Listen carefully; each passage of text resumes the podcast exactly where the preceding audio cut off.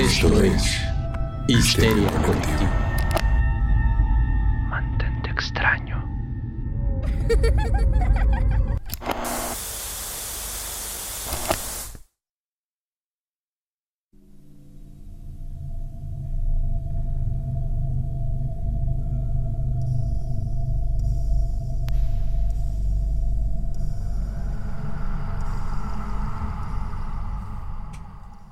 Hola, queridos escuchas en medio del espectro sonoro. Si están aquí es porque están muy lejos de casa y su radio AM nos detectó. Y su radio AM ahora está con nosotros. Tal vez hayan sabido cómo llegar, pero no van a poder salir. Esto es histeria, to- esto es histeria colectiva, el lugar donde los terrores cotidianos se hacen presentes. Quiero darles la bienvenida a los micrófonos más polvosos de este lado del horizonte, a la mesa reñoña que nos acompaña hoy. Si escuchan que esto está un poco accidentado, es primero porque es en vivo, bueno, para que vean que esto se graba en una sola toma. Y segundo, porque obviamente no he escrito un intro. Entonces, denle tiempo a esta nueva temporada, porque como verán, si estás acá en esta fiesta desde hace rato, pues ya cambiamos de imagen, ya cambiamos de colores, ya cambiamos de piel. Y nos da mucho gusto porque por fin lo hicimos con un diseño que no fuera de Canva. ¡Eh! Entonces, eh, pues nada, estamos muy felices en estas nuevas etapas de Histeria Colectiva, profesionalizando el horror de este lado. Entonces, sin más preámbulos, quiero presentar con manteles largos a la mesa reñoña que nos acompaña en este momento. En algún lugar de sus pantallas está manifestando el hombre, el mito, la leyenda, con los audífonos, con más cráneos de este lado, el doctor Braham. Doctor, ¿cómo está? Estoy muy bien, feliz de estar aquí de nuevo con ustedes en esta nueva emisión por esta estación fantasma que se llama Histeria Colectiva. Excelente, doctor, muchas gracias. Y encima del banquito con más mo se manifiesta el peinado más relamido de esta noche. Ricardo Medina, Ricardo, ¿cómo estás? Hola, bien. ¿Tú? Eh, sentado también, no tan relamido, yo soy pelos necios. Mm. Y- Yo también, pero con la diadema la sí, sí, sí, sí. Y eh, en el círculo de invocación, en medio de la mesa, junto con unos gatitos y unos talismanes, se manifiesta Amaranta Monterrubio. Amaranta, ¿cómo estás? Hola, muy bien, muy emocionada por estar en esta nueva temporada de Histeria Colectiva y sí, en efecto, hay tres gatitos aquí conmigo, entonces si brincan o si se escuchan, no se asusten. Recuerden que Histeria Colectiva y Amaranta ha puesto su granito de arena, o más bien sus bolas de pelitos. Es el podcast de gatitos en la mesa. Entonces, eh, si aparecen gatitos, ya saben que es un extra de nuestra programación habitual.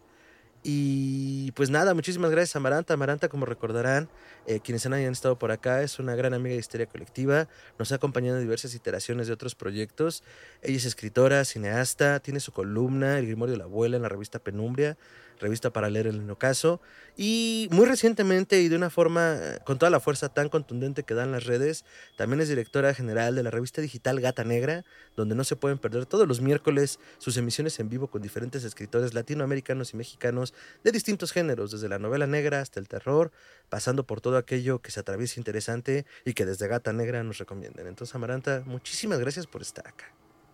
Muchas gracias por la invitación, estoy muy emocionada. Mm, Porque además está muy emocionado porque es un tema que traíamos en el tintero desde hace un buen rato y no habíamos encontrado el momento, nos habían comido los trabajos de día, pero al fin encontramos el espacio.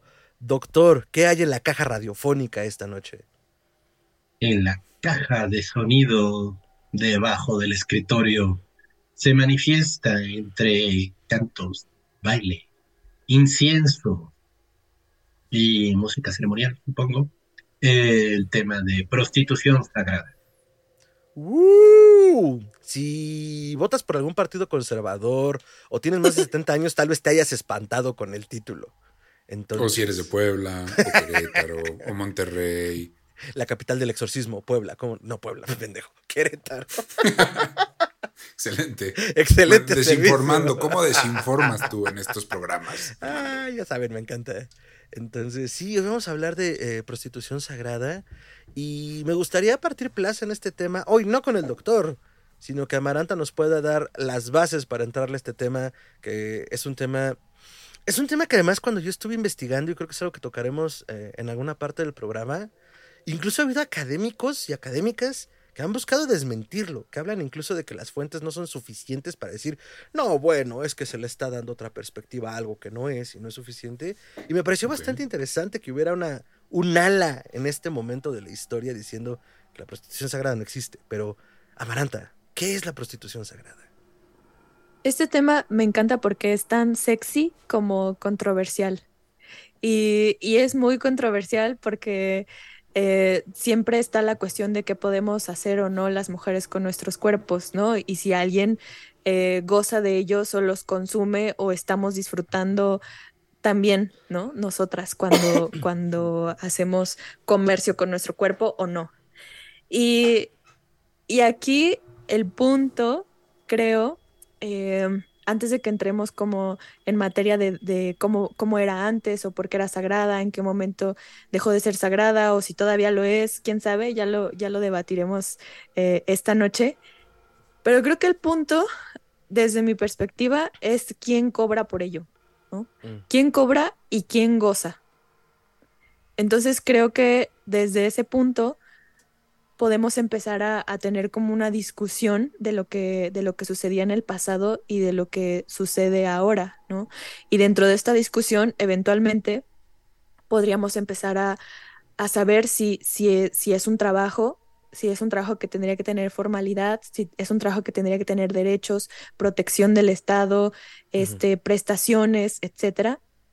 Sí es algo que, que, hay que discutir, pero creo que es necesario y, e ineludible remontarnos a su origen.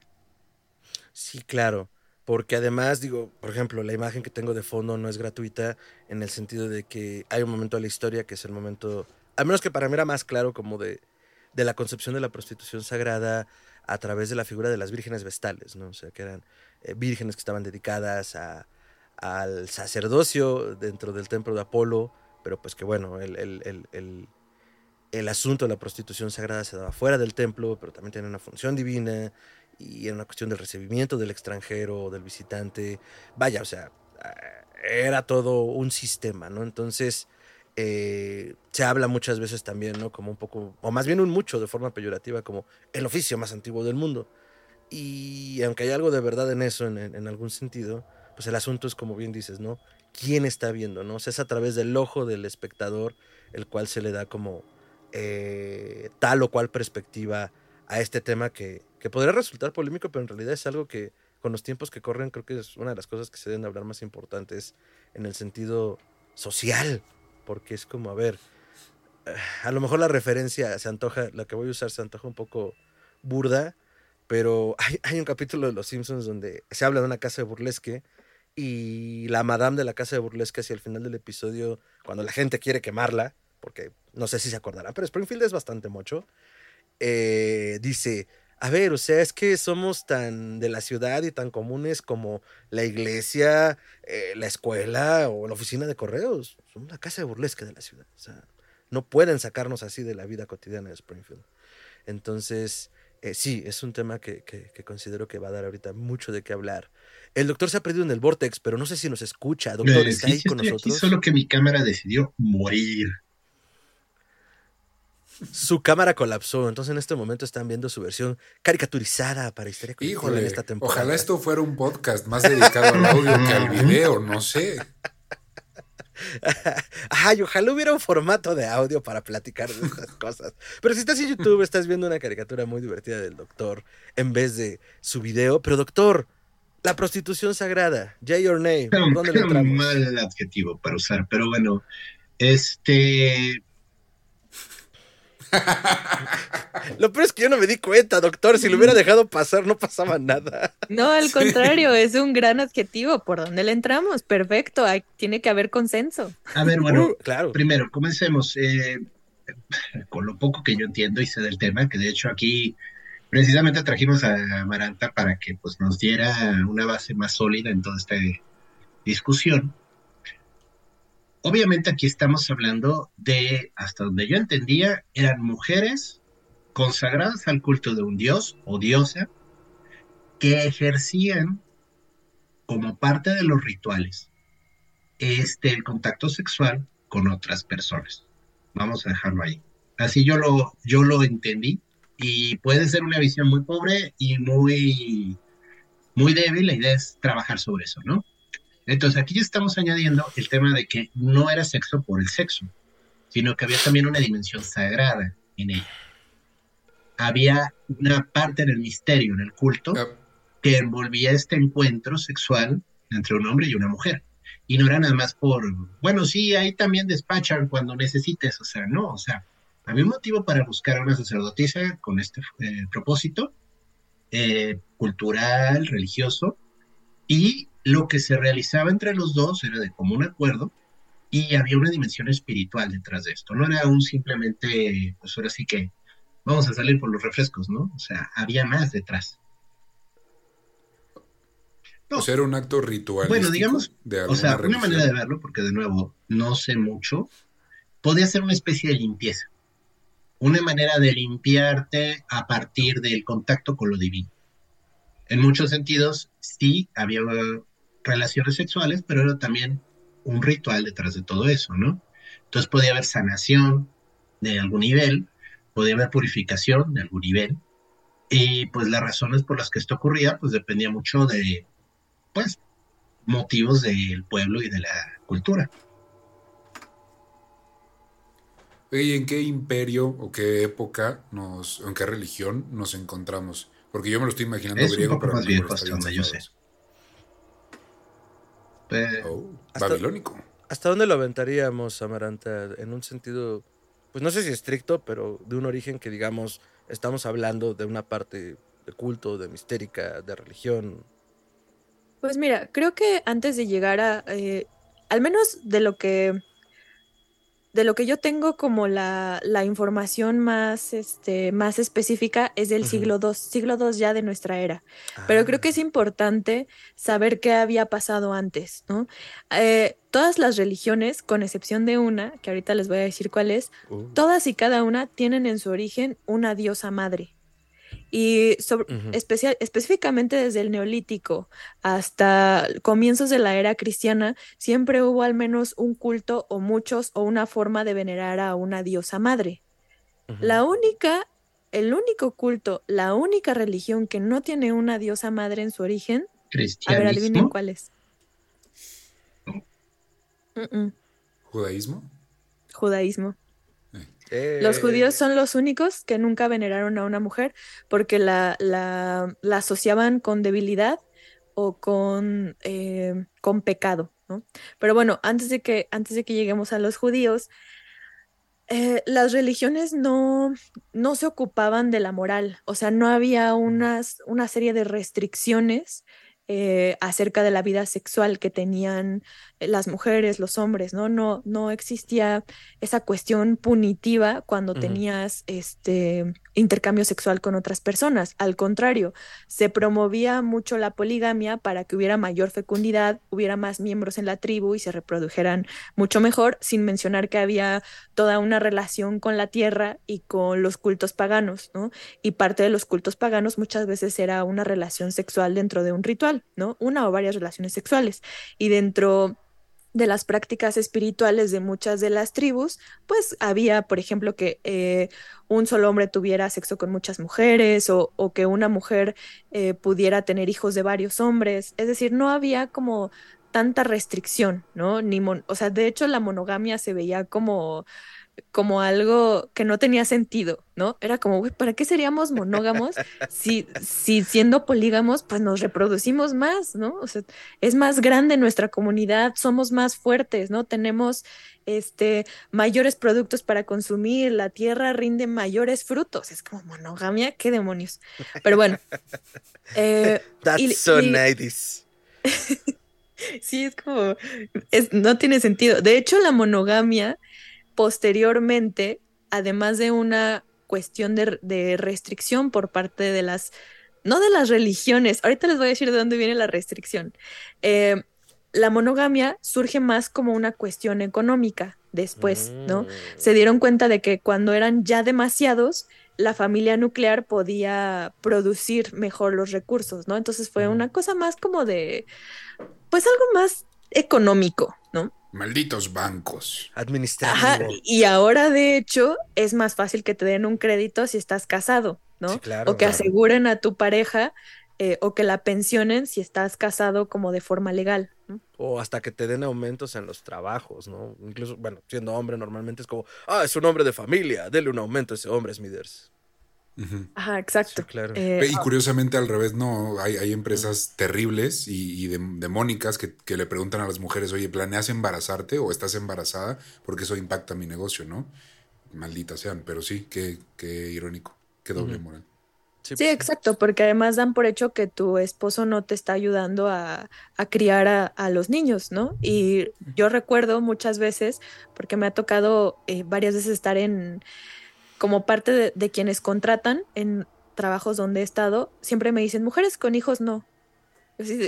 Y solo hago un montón de bilis y se me enredan las tripas, porque pues es que no, ¿cómo que no? ¿No? No, es que faltan mucho. Bueno, lo que ya sabemos. Claro. Eh, de todos modos, lo que se sigue eh, promoviendo actualmente, pues es el matrimonio y la monogamia. Pero bueno, regresándonos a- a- al tema anterior. Eh, en cuanto a la prostitución, más que una cosa de purificación, porque creo que los términos de purificación son posteriores, eh, las mujeres, eh, al menos estoy hablando ahorita de Grecia, de Egipto en el siglo II Ok. las mujeres tenían el deber, no importaba de qué estrato social fueran, ni, ni si estuvieran guapas, bonitas, eso no importaba. Toda mujer tenía que servir al menos una vez como prostituta sagrada. Mm, Era su deber. De hecho, las mujeres más adineradas constantemente querían evitarlo, pero no importaba, tenías que hacerlo como un deber para tu comunidad.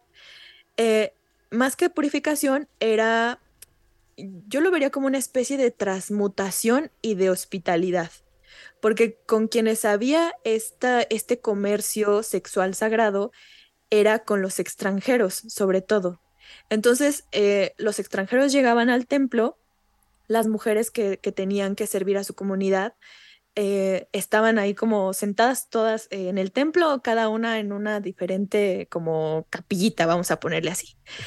Y entonces el, este extranjero, un hombre extranjero, llegaba y decía, ah, bueno, yo quiero que esta mujer, eh, quiero tener sexo con ella. ¿no? Entonces la mujer tenía que aceptar, salían del templo, tenían sexo y después ya la mujer ya había cumplido con su, con su deber y después el hombre no podía ir a buscarla para exigirle o decirle o pagarle nada. Y ella podía ni siquiera decir quién era, no tenía él por qué saber dónde ella vivía y tampoco tenía que corresponderle de forma posterior, ¿no? Tanto así que, que su comunidad la iba a proteger si este extranjero se enloquecía y decía, ah, no, pues entonces otra vez, ¿no? Em, la cuestión es que ha- había mujeres que por no ser bonitas o por tener alguna deformidad o alguna discapacidad tenían que estar más tiempo en el templo esperando que alguien quisiera tener este intercambio sexual con ellas. ¿no? Por eso había muchas mujeres que lo evitaban. Pero adivinen quiénes fueron los primeros que se les ocurrió cobrar por este intercambio sexual. Yo sé, maestra, yo sé. Los sacerdotes. Sí, los sacerdotes. Hijos Exacto. de fruta. Qué raro. Ajá, o sea, las, a las mismas mujeres ni siquiera lo habían contemplado porque pues era su, su forma de, de contribuir a que estos extranjeros, si por ejemplo había un extranjero que venía de forma hostil, después de que ellas eh, tuvieran sexo con él, pues ya no, ya no lo iba a hacer, o, ese, o eso era lo que iba a pasar en teoría, ¿no? O había todo este acto de hospitalidad, este, y, y en- pero los sacerdotes dijeron como, oye, ¿y si cobramos? ¿Y si cobramos por lo que hacen estas mujeres y nos embolsamos el dinero? Porque obviamente no lo compartieron No, con ellas, No, claro. jamás. ¿Qué veo? ¿Una oportunidad de hacer dinero con alguien más? Mm.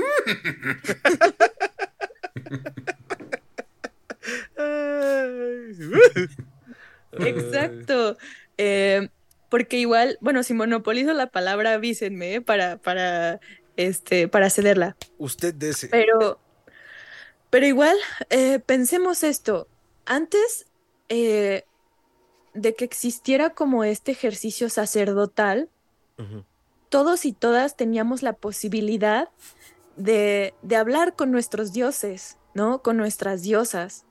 Y entonces llegaron los sacerdotes y fue como, oh, no, yo soy el gran enviado, este, a mí es a quien me comunican el, el código Hammurabi, ¿no? A mí me dan las tablas de la ley Moisés, ¿no? Y así un montón de sacerdotes de varias culturas, monopolizando ese contacto con los dioses.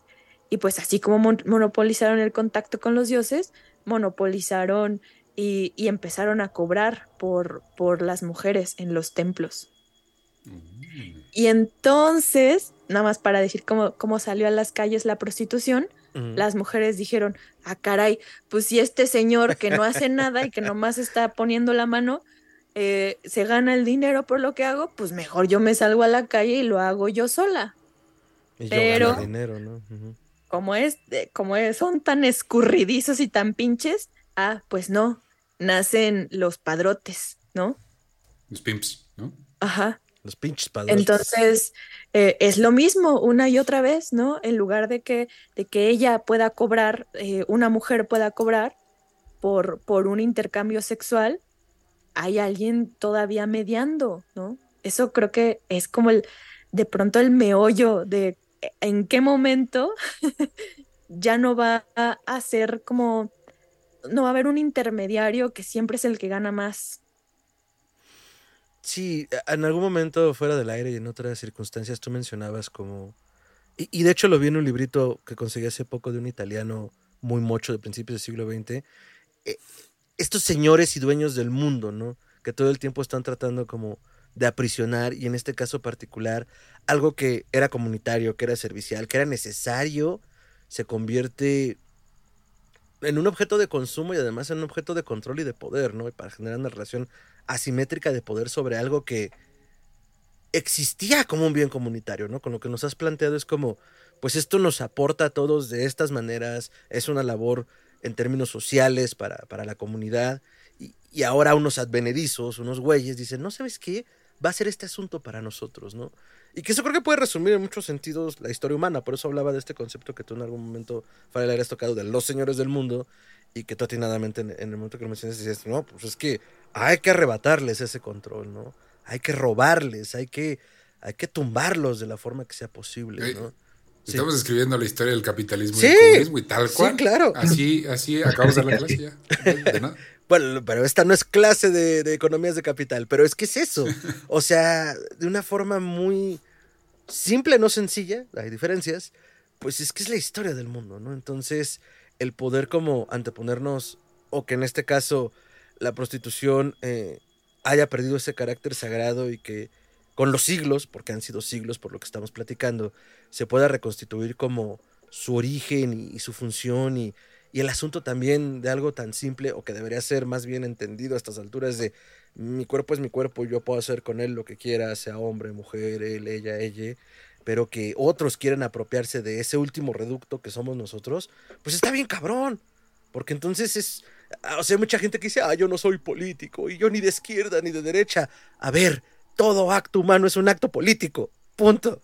Entonces, eh, entender también el cuerpo como, como, como algo político, pues creo que es importante para comprender las dimensiones de esto, ¿no? Las dimensiones de, en este caso, del tema de, la prostitución sagrada, ¿no?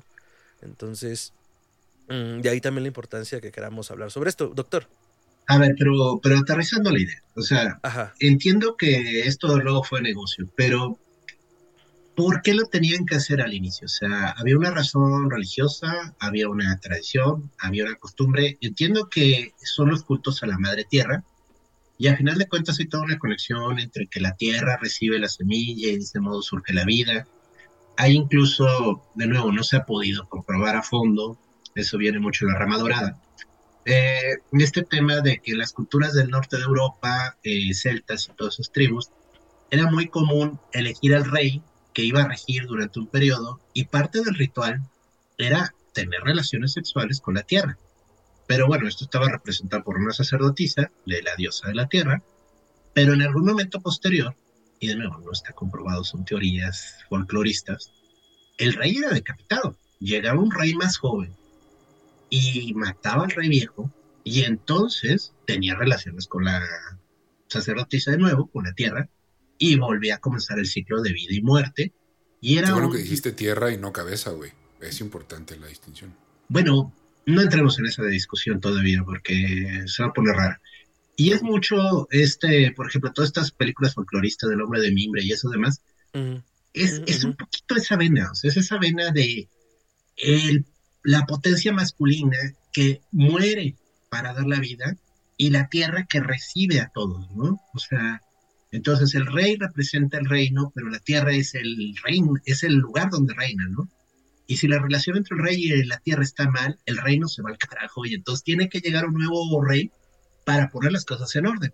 Pero eso yo no sé si ya es prostitución sagrada o estoy yéndome más lejos, pero eh, regresando a tu punto, Maranta, ¿qué, ¿qué impulsa esa costumbre? O sea, entiendo toda la idea de la comercialización posterior, pero ¿qué impulsa que comience? O sea, ¿por qué esa necesidad de recibir al extranjero, al que viene de fuera, al que es diferente, porque extranjero eso significa, eh, con eso, o sea, era una manera como de bautizarlo, como hacerlo ya parte de la comunidad, o por qué? Eh, era lo que, lo que decía hace un momento, que era un ejercicio como de transmutación, porque aparte, esto de donde yo estoy hablando que, que se realizaba era en los templos de Venus.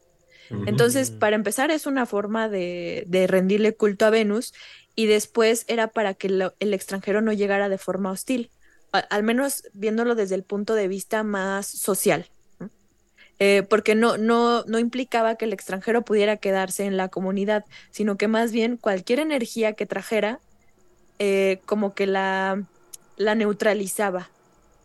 Entonces sí había una purificación de algún tipo, ¿no?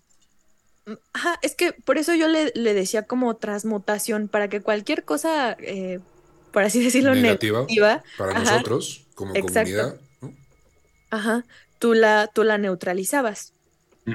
Ok. Y que no se sintiera como justo en esta monopolización del término purificación por el dios carpintero y su religión de, ah, ahora ya, ya eres digno de, no, no, solo pues, se transforma, punto, ¿no? Mm. Y, y, fíjense, me parece bien interesante porque ahorita por una serie de circunstancias está entrándole como a la investigación sobre la brujería y las brujas desde lo católico, desde lo mocho. Y, y algo que hablaban cuando decías, me acordé ahorita que decías de el origen de, o más bien las religiones que habían tenido eh, como base una diosa madre y las que no. La, la simetría, o, sí, bueno, la simetría que hacen como todos estos cultos para poder reconceptualizar, eh, y me imagino que con la prostitución sagrada pasó lo mismo, el concepto de lo femenino, ¿no? Sea que por un lado tienes, en este caso, pues, voy a agarrar a la Virgen María como ejemplo, como ese símbolo de pureza, como quien trae al Redentor del mundo, y que todas las mujeres que no están subyugadas, en este caso por la religión católica, son exactamente lo opuesto, ¿no? Por la definición de lo que no son.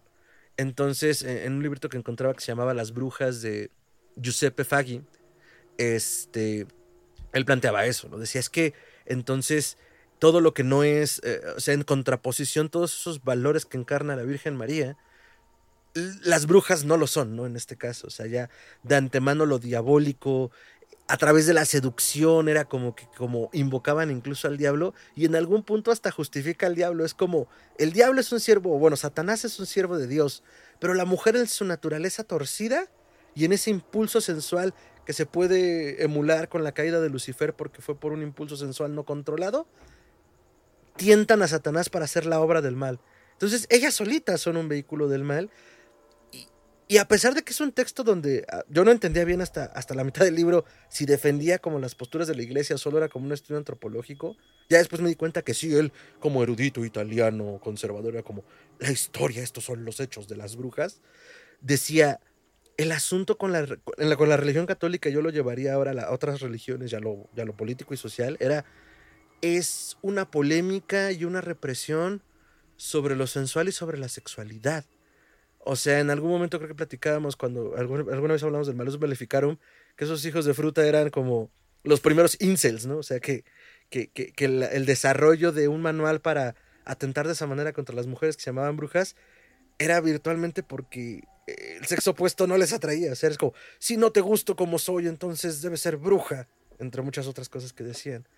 Y cuando hace este planteamiento este autor, pues a mí también me hizo mucho sentido. Claro, o sea, es como decía hace rato, es una cuestión de control y de poder, ¿no? Entonces, creo que ahorita cuando planteabas yendo, avanzando un poco, como cuando sale a las calles, o sea, no solo es, o más bien es eso, ¿no? Nosotros tenemos control sobre tu cuerpo porque además dentro de lo político y lo ahora lo institucional, pues por todo esto estás mal, ¿no? O sea, por el simple hecho de haber nacido mujer deberías complacer al hombre a las instituciones patriarcales o fálicas. Y si no eres todo eso, entonces estás en contra del sistema. Y entonces te juzgamos, y entonces te quemamos en la hoguera, y entonces no puedes hacer todas estas cosas, ¿no? Porque de origen ya está mal eso en ti, cuando antes cumplía toda esta función que nos comentabas, ¿no? Pues creo que esa evolución, eh, una disculpita si hay alguien que pertenece al judaísmo o al cristianismo en esta sala, bueno, no en esta sala, sino de quienes nos escuchan, pero esa, les decía hace rato que, que, las religiones no tenían mucha injerencia sobre lo que hacían las personas con su vida sexual, ¿no? Y que en realidad ese eh, ese corset o ese vestido apretado de la moralidad lo, lo, puso el judaísmo.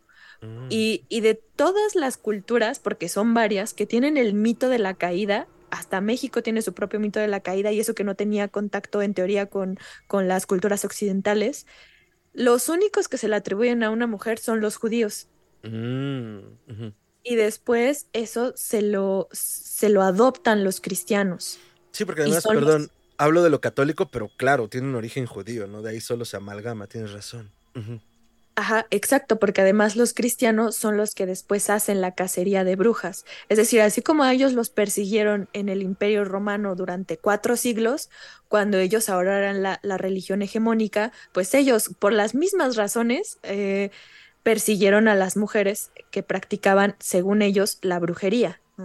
Pero esa esa cuestión de tú estás mal por practicar tu, tu sexualidad como sea, sea de forma comercial o sea de forma placentera, o sea como, como un lugar para conocer, de, o sea, un, un espacio de conocimiento, no importa.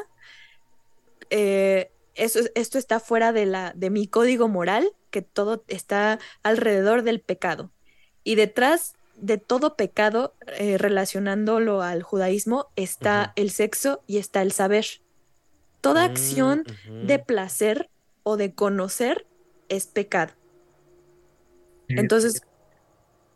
Perdón, este, si quieres terminar lo que ibas a decir, hermano. Eh, entonces, una, una, una cuestión, una práctica donde tanto conoces como aprendes como gozas es el sexo. Entonces, pues sí, el sexo es lo peor para ellos, ¿no? claro, tiene todo lo que no les gusta. Obvio. No, de hecho, eh, me estaba acordando de una nota que leí que estaba muy interesante, que la primera casa de citas de la Nueva España eh, era administrada por sacerdotes. O mm. sea, era, es, curioso cómo lo vendían, ¿no? Era una casa para mujeres que se habían quedado viudas y que no tenían otro medio de sustento que recurrir a la prostitución para ganar un dinerito, ¿no? Entonces era, era interesante porque era un negocio sancionado por la iglesia. O sea, dado que es una obra de ayudar a una pobre viuda, no está mal. Y el lugar pues tenía autorización por parte de la iglesia e incluso estaba supervisada por monjas la, el lugar, ¿no? O sea, lo cual puede uno darse cuenta de lo mal que estaba todo al final de cuentas, ¿no? Mm. Pero, entonces este paso, o sea, decías, eh, las religiones no, no, no, no le ponían este corset, eventualmente sí, pero la institucionalización de las religiones, o al menos de las hegemónicas posteriormente, son las que les dan ya ese carácter moral, entonces. O sea, sí, pero después de que ya son instituciones. O, o, quién es quien pone ese corset en ese sentido. Quien pone el corset es el judaísmo. Tal cual. es esa el, religión. El judaísmo se expande y es bueno, más bien, el judaísmo pone el corset y se expande a través del cristianismo, porque el cristianismo lo adopta y es el que coloniza. Mm, o sea, el cristianismo sí se expande, sí llega a muchas naciones, llega a lugares de pobreza, a los lugares recién, recién descubiertos, entre comillas. Eh, es decir, el cristianismo sí se convierte en una religión colonizante, ya después se, vuelve hegemónica, ya después se institucionaliza, ya después se mm. enriquece, ¿no? Y tiene hasta su propio país. Pero eh, la cuestión es que se, se, expandió a través del cristianismo y la, la, la, cuestión es que el cristianismo trató de más o menos paliar el problema de la, de la falta de feminidad en la, en la religión, que fue con la Virgen María, pero la verdad es un muy mal, un muy mal símbolo para parchar una carencia que venía desde tiempos mucho más, eh, de mucho más atrás. Entonces creo que es un intento fallido por colocar a las mujeres también dentro del culto, pero solo como meras, este, pues como una función, ¿no? Como una cosa que se usa y se tira. Ya después, en el catolicismo, sobre todo en, Latinoamérica, se, se, popularizó mucho la Virgen María y ya después eh, que se convirtió, bueno, que se alió con, con, con, la diosa que existía aquí, se convierte en la Virgen de Guadalupe y ya tiene un culto mucho más, eh, mucho más prolífico. Pero eso fue hasta que llegó aquí. Y de todos modos está este código moral donde cualquier acción eh, de placer o conocimiento es pecaminosa, pues sí llegó también acá. Y creo que es eh, parte de la causa de que la prostitución como un oficio se haya marginalizado. Mm, Porque por mucho tiempo eh, había las mujeres, se habla mucho de que les decían rameras porque tenían un ramo afuera de sus chozas para indicar que ellas podían tener sexo de forma comercial, ¿no? o, o, de forma este ritual o como sea, pero había una mujer en la comunidad que podía hacer eso. Y después se convierte en una práctica marginal.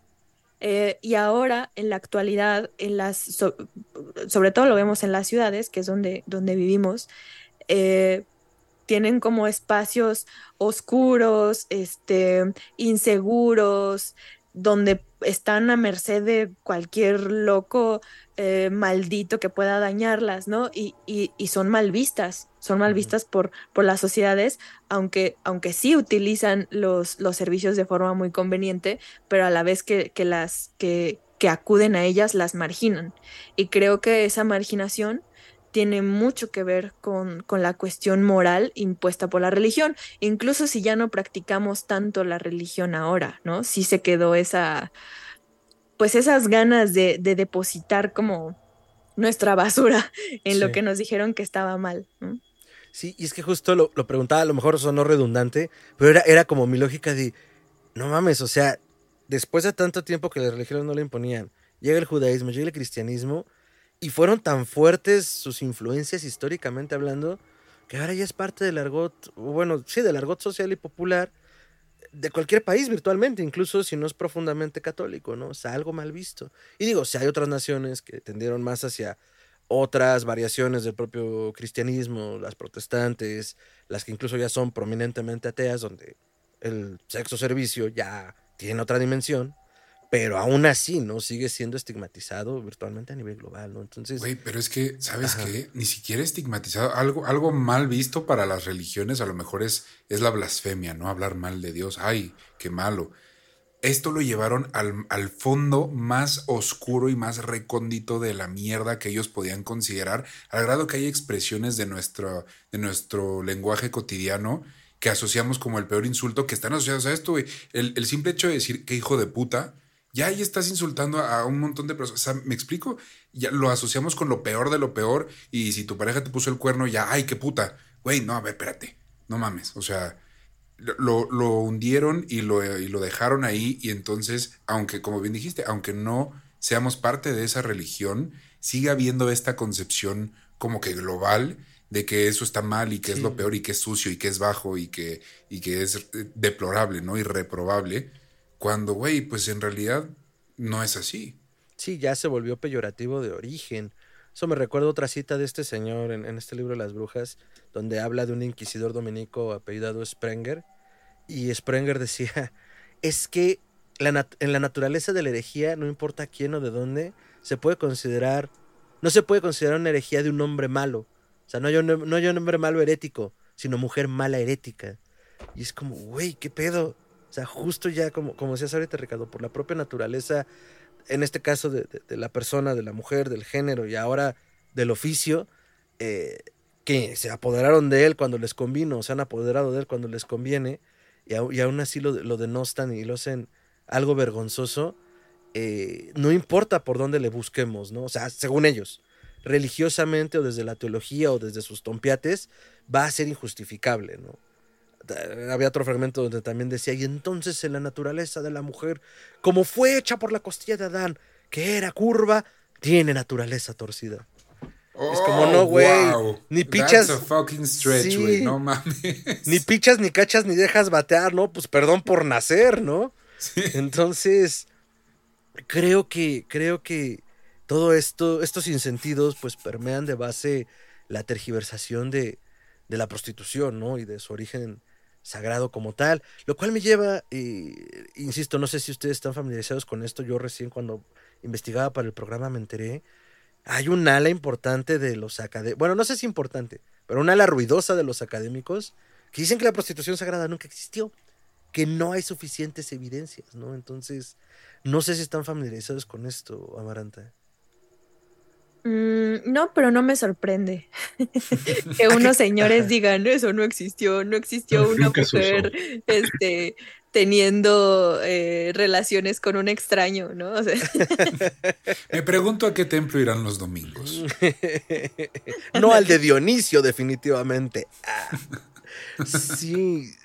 Digo, bueno, pero miren, eh, hablando de recuentos, esto sí es de un eh, predicador este católico él cuenta de, los primeros intentos por cristianizar a los países nórdicos y estaba bien escandalizado por el ritual de primavera que presenció.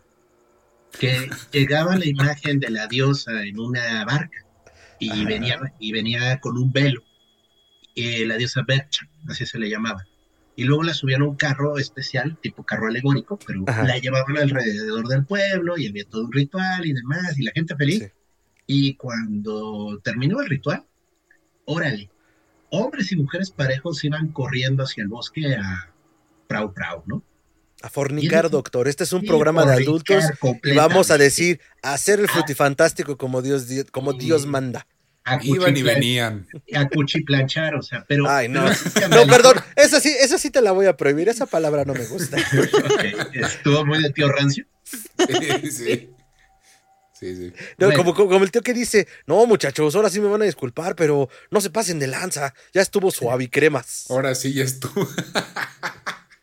suave y cremas, ok, bueno, el punto es, este, este señor, de nuevo, no estamos hablando aquí de prostitución sagrada, sino de sexo sagrado, vamos a hablarlo más en ese nivel.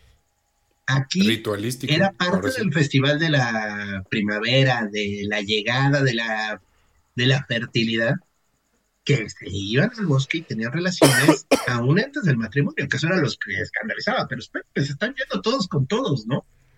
Oye, me lo imagino así como una escena de los Simpsons, así el, el, el, este padrecito, oh por Dios, y un nórdico al lado, exacto, por Dios. Viva Botan. Sí, exacto.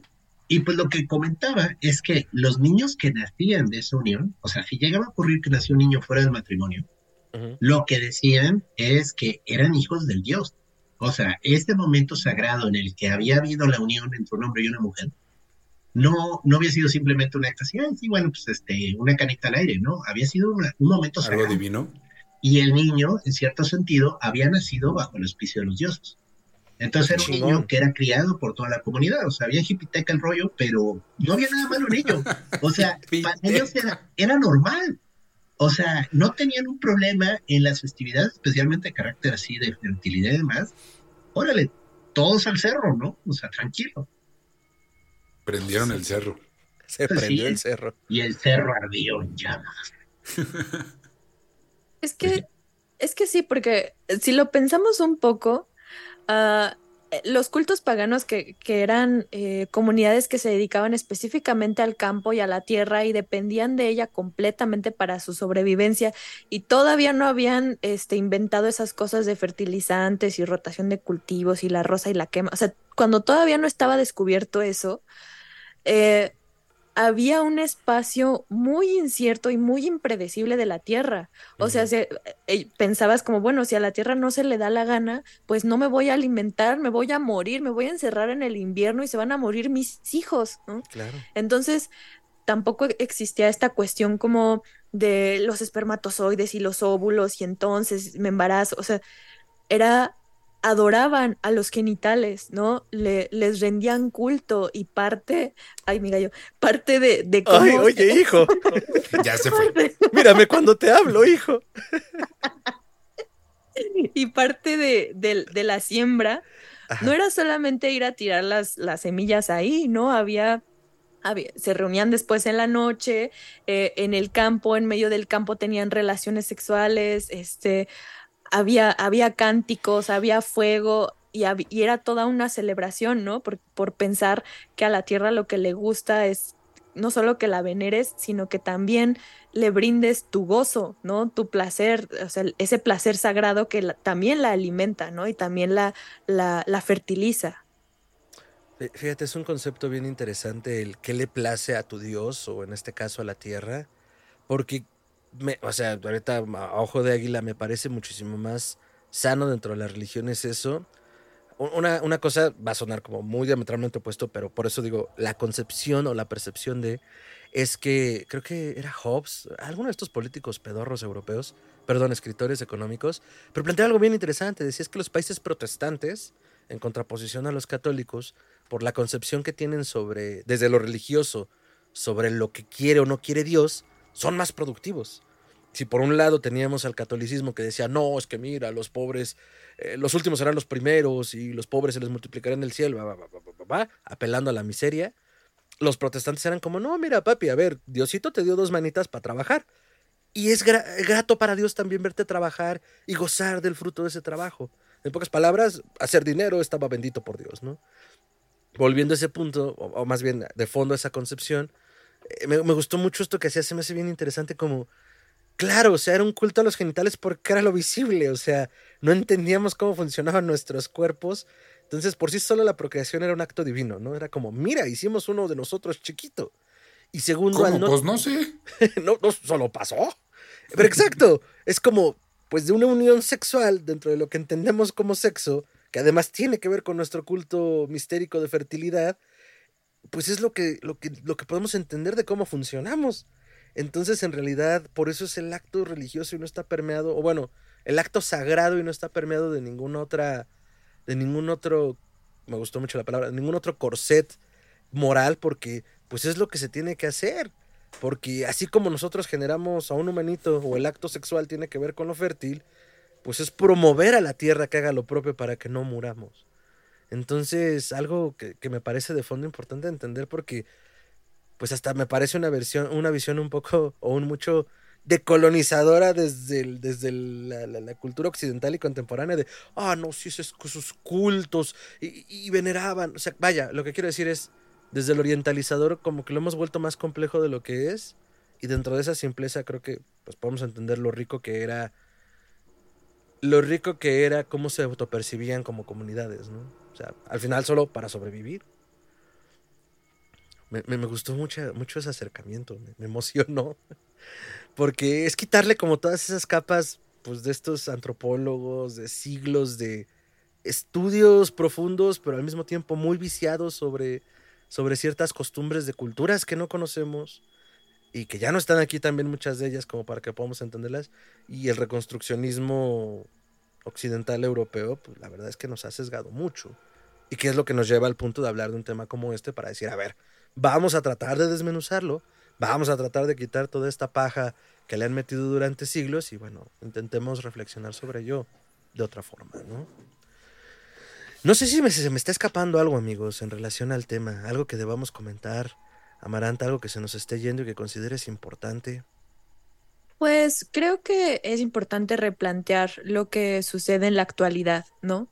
No solo como, como quien ofrece un servicio sexual eh, o quien lo consume o quien lo observa simplemente, creo que sí, antes de, antes de juzgar, eh, primero en cuanto al juicio, creo que sí es importante que nos remontemos a, los orígenes y que haya una reflexión previa, profunda, antes de, como, como dice Ricardo, eh, proferir insultos basados en, en la prostitución o en las mujeres o o, agredir incluso a las mujeres que lo practican actualmente, ¿no? Que si somos consumidores, saber cómo es que estamos consumiendo, este, qué es lo que le brinda a la persona, qué le quita, eh, saber eh, en qué, en qué condiciones se está dando este intercambio sexual, ¿no? Y si, y si somos quien presta el servicio, pues creo que no está, no está de más conocer su origen, conocer el propio cuerpo y el propio deseo, y no creo que haya nada, nada malo en gozarlo y en cobrar por ello, pero creo que, que sí habría que crear nuevas formas en la que nos, no, alguien más no sea quien se aproveche de ello mientras nos margina. ¿no? Eh, creo que, que sí estamos en un momento muy, muy difícil eh, para, las, para las mujeres, porque parece que no, ¿no? Que, que, las nuevas olas feministas nos han traído mucha, mucho nuevo conocimiento, lo cual sí, pero pues los feminicidios siguen existiendo y hay muchos feminicidios no denunciados que sobre todo vienen de mujeres que ejercen la prostitución. Hay mucho, mucho maltrato, hay mucho asesinato impune, este, hay mucha agresión hacia, hacia quien lo practica o a quien rodea a la persona que lo practica.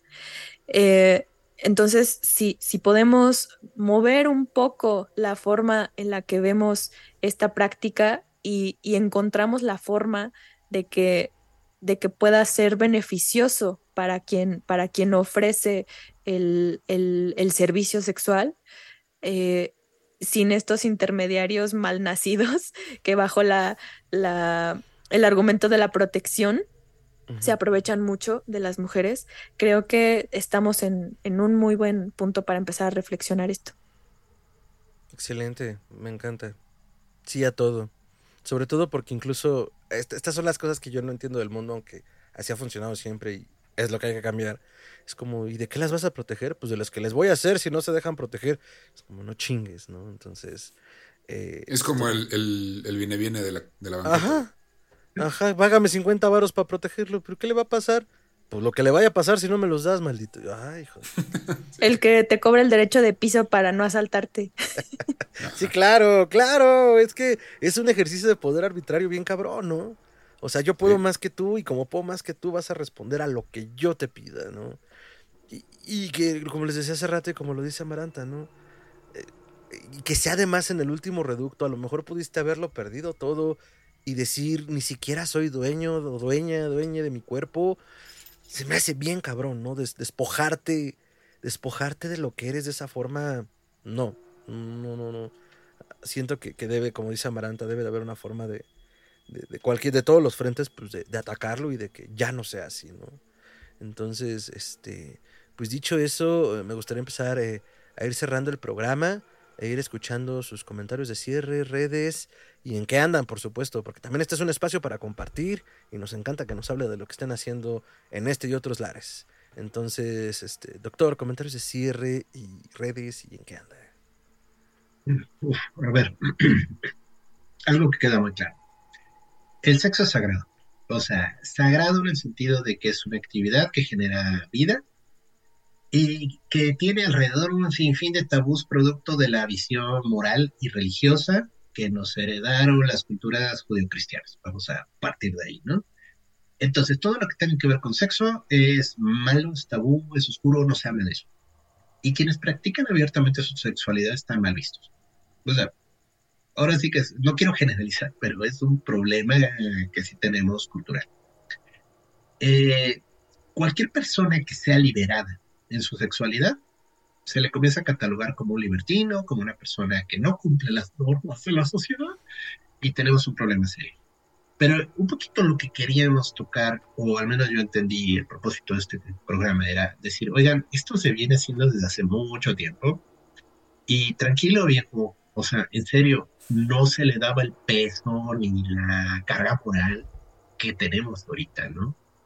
Y, y no lo, o sea, esta carga moral no lo hace mejor al revés, lo llena de problemas, tabús y mucha basura mental que no nos está ayudando.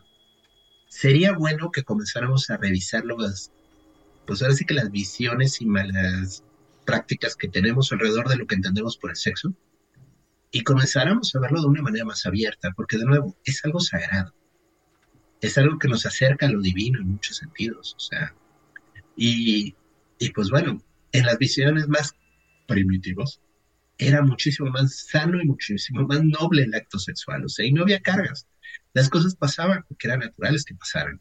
Entonces, yo creo que, y de nuevo, esto ha sido mi opinión, eh, que sí necesitamos cambiar nuestra visión, sí necesitamos recuperar ese nivel de conexión con lo sexual y decir esto es bueno, esto es sagrado, esto es correcto, o sea, no hay nada malo en ello. Eh, ahora, esa es mi opinión de cierre, ¿no?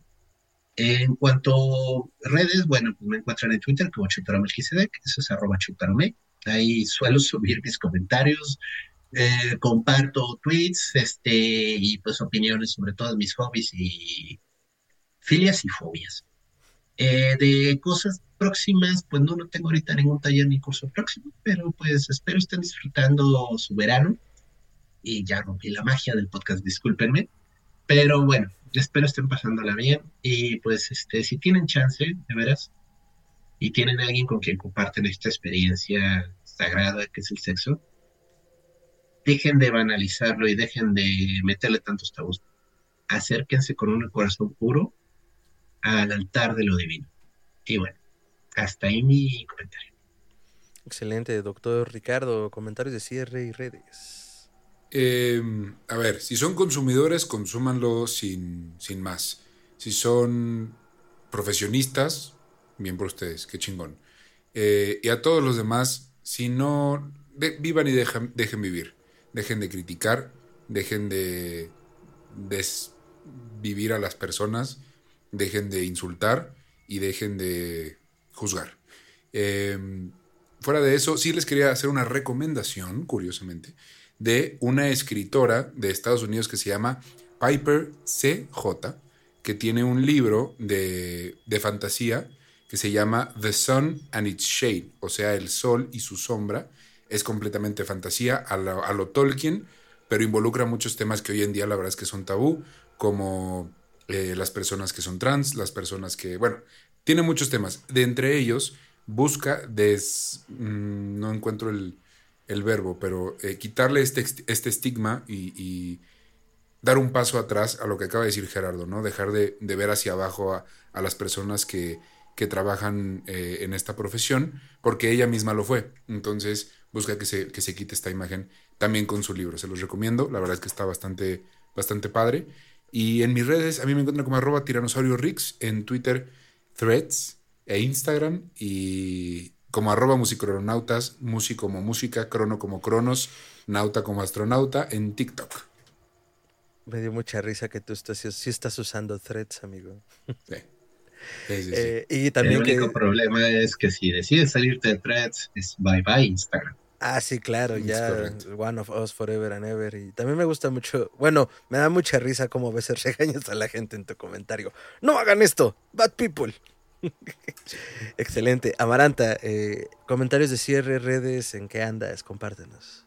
Mm, ah, mi comentario de cierre sería que en una época donde estamos llenos de dopamina fácil, así le dice mi, mi, amigo médico eh, psiquiatra, que sean los celulares o las cuestiones de entretenimiento muy, muy fáciles y muy inmediatas, nos generan una dopamina fácil que como que adormece.